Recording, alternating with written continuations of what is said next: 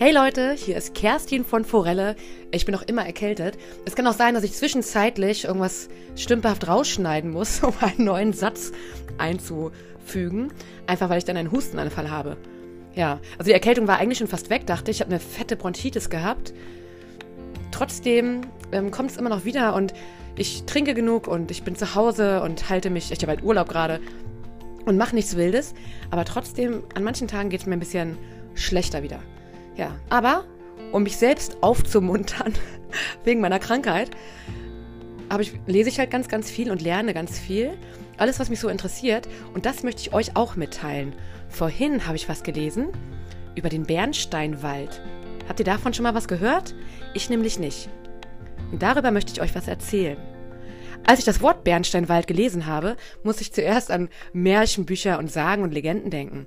Bernsteinwald. Schönes Wort. Bernstein ist auch schön. Das gibt es massenhaft an der Ostsee, sagt man. Gefunden habe ich noch nie einen. Weißen Phosphor gibt es dort auch. Nicht aus dem schönen weißen Phosphorwald, sondern aus den ehemaligen Waffen des Zweiten Weltkrieges, die mehr gelandet oder dort am Ende des Krieges versenkt worden sind. 1,3 Tonnen liegen dort noch auf dem Grund der See. Heute möchte ich euch zu beiden Dingen etwas erzählen. Fangen wir mit der schönen Sache an, dem Bernsteinwald und Bernstein. Es gibt ganz verschiedene Bernsteinarten, aber ich möchte nur, nur über den klassischen Bernstein erzählen, den man in der Ostsee findet. Es gibt ja die typischen Bernsteintouristen, die, die nach Stürmen, besonders nach Herbststürmen, in Scharen am Strand auftauchen und nach Bernstein suchen.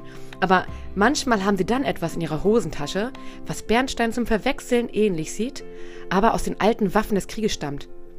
Die aufgewühlte See schwemmt nach Sturm und Wellengang nämlich alles Mögliche an den Strand. Als ich meinem, im Frühjahr mit meinem Freund in Travemünde war, waren dort zahllose Seesterne angespielt worden. Fast noch schöner als Bernstein waren sie für mich, weil sie lebendig sind. Wie Bernstein entsteht, wisst ihr. Ein Baum hat eine Wunde und das austretende Harz versucht, diese Wunde zu schließen.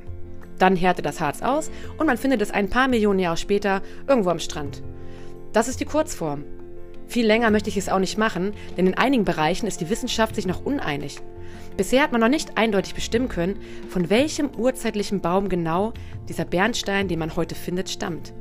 Es gibt zwar Vermutungen, aber keine hundertprozentige Sicherheit. Einigkeit scheint aber darüber zu bestehen. Das Harz dieses Baumes war sehr, sehr dünnflüssig. Und dieser Baum hat extrem viel Harz abgesondert. Unmengen. Manche Wissenschaftler sagen, dieses Harz härtet auch noch extrem schnell aus. Ich meine mit extrem schnell keine Monate oder Jahre, Nein, eher so schnell wie heutige Kunstharze, die man in der Industrie verwendet. Denn die zahlreichen tierischen Einschlüsse von winzigen Waldbewohnern lassen den Schluss zu, dass es schnell gegangen sein muss. Sie sind nämlich meistens im Ganzen erhalten. Weder wurde der Körper verzerrt oder verdreht oder verschoben beim Trocknen, wie es ja passieren müsste, wenn das Baumharz weiterrinnt, noch ist das Harz auf andere Arten, mechanische wie Wind und Unwetter oder so, gequält worden und damit auch nicht das Insekt im Innern. Darüber habe ich aber verschiedene Ansichten gefunden. Denn andere Wissenschaftler sagen wieder, dass es ganz, ganz lange Zeiträume gibt oder ganz lange, ganz lange Zeiträume sind, bis das Harz schließlich ausgehärtet ist. Hunderte Jahre, sagen sie. In den baltischen Bernstein findet man, falls man einen Einschluss findet, eine sogenannte, man nennt es Inklusion, man findet dort nur Waldbewohner oder Teile von Waldbewohnern des Bernsteinwaldes. Schmetterlinge, Fliegen, Asseln, ab und an Fasern einer Eiche oder ein Bein eines Weberknechtes, der sein Bein noch im Notfall abwerfen konnte, nach dem klebrigen Kontakt mit dem Harz und so entkommen ist. Wir wissen durch die Einschlüsse also vor allem, wie die Insektienwelt damals aussah, vor etwa 50 Millionen Jahren. Die Dinosaurier waren damals nämlich schon seit, 10, seit 15 Millionen Jahren von der Erdoberfläche verschwunden, als dieser Bernsteinwald existiert hat. Zu dieser Zeit herrschte in Mitteleuropa tropisches Klima und die Ostsee, mein Lieblingsort, existierte noch nicht. Von Schonen in Skandinavien bis nach Russland gab es einen riesigen Urwald. Dort wuchsen, wuchsen besonders Nadelbäume wie Kiefern und Fichten, aber auch Eichen und Ginkgo und Zypressen wuchsen dort. Und der Bernsteinwald produzierte Millionen Tonnen Harz, eben weil diese Bäume oder diese bestimmten Bäume so viel Harz ja, ausge, ausgeschieden haben bei einer Wunde. Es ist nicht wie heute, wenn man einen Tannenbaum fällt für, für die Weihnachtsfeier, da kommen drei Tropfen Harz raus, das ganze Wohnzimmer riecht danach.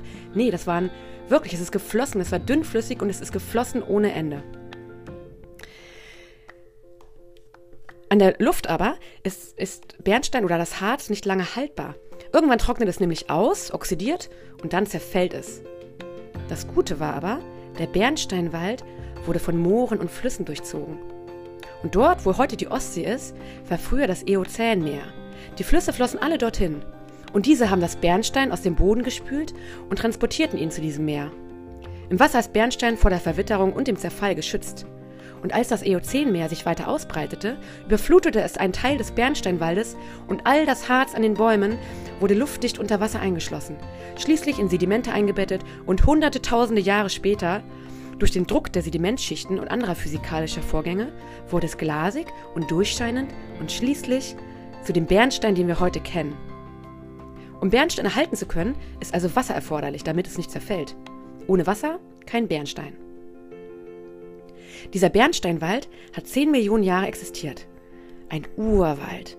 Man hat Rascheln im Unterholz gehört, kleine Säugetiere sind umhergehuscht und dann muss dort ein betörender Duft von Harz in der Luft gewesen sein, der Insekten angelockt hat, die dann schließlich in ihm verendet sind und die man heute mit etwas Glück am Strand findet, eingeschlossen. Der Wald hat das größte Bernsteinvorkommen der Welt hervorgebracht, den baltischen Bernstein, den man heute vor allem an der Ostsee findet. Ja, das Thema ist umfangreich. Es gibt ja so viele verschiedene Bernsteinarten und das Thema kann beliebig erweitert werden. Selbst bei Wikipedia kann man sich dazu in den Schlaf scrollen und lesen. So viel Wissenswertes gibt es heute. Aber ich möchte auch, dass ältere Kinder, also wie ich es bin, meine Folgen verstehen. Darum weiter zum Strand im Jahre jetzt. Bernsteinsuche also. Damit habe ich ja angefangen. Die huschen überall am Strand herum und wollen Bernstein finden. Ein Gramm Bernstein hat einen Wert von 40 bis 60 Euro je nach Schliff und Qualität. Ein Gramm, nicht viel. Ein Gramm Gold hingegen hat einen Wert von unter 40 Euro. Es ist also auch ein lukratives Geschäft, Bernstein zu finden. Manch einer wartet und sucht den Fund seines Lebens. Mein Opa hat mir immer gesagt, dass ich unter den angeschwemmten Seegrasbüscheln und dem Blasentank schauen soll. Ich habe da alles umgegraben als Kind und auch heute mache ich das halt noch.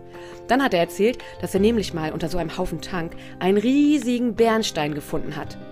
Den habe ich aber nie zu Gesicht bekommen. Ich weiß also nicht, ob das so übertrieben war oder Seemannsgarn. Er hat es mir auf jeden Fall erzählt, ich habe es geglaubt und habe noch mehr gesucht, aber nie gefunden. Vielleicht waren noch die Touristen schon vor mir da gewesen, ich weiß es nicht. Und die Touristen, die machen das ja dann so, verstehe ich auch, ich würde ich auch machen, ne, wenn ich eine Bernsteinsucherin wäre, eine professionelle. Ich würde auch überall suchen und alles abgrasen. Der Einheimische weiß aber, Bernstein darf niemals in die Hosentasche gesteckt werden. Niemals. Nie, nie, niemals. Denn jetzt kommen wir wieder zu den Waffen des Zweiten Weltkrieges, die ich anfangs erwähnt habe, die, die mit dem weißen Phosphor bestückt waren. Wisst ihr noch? 1,3 Tonnen liegen auf dem Meeresgrund der Ostsee.